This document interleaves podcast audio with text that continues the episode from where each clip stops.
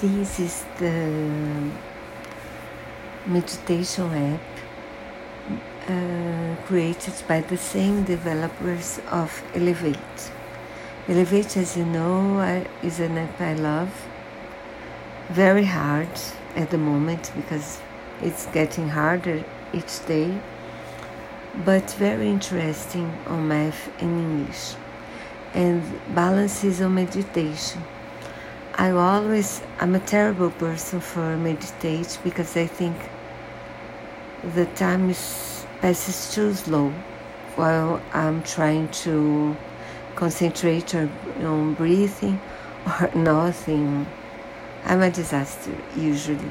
So this app made me uh, succeed in meditating at least a bit. Um, they have this uh, basic, but uh, many, many levels are locked. And they also have singles.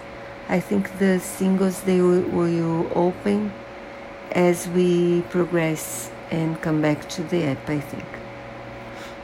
And most meditations uh, are uh, three minutes or five minutes long, but they can be longer. My record is five minutes at the moment, but I do recommend it because it's the the explanation and the voice that speaks to us is very very calming. So uh, meditation is easier when guided by them. I hope you like it too.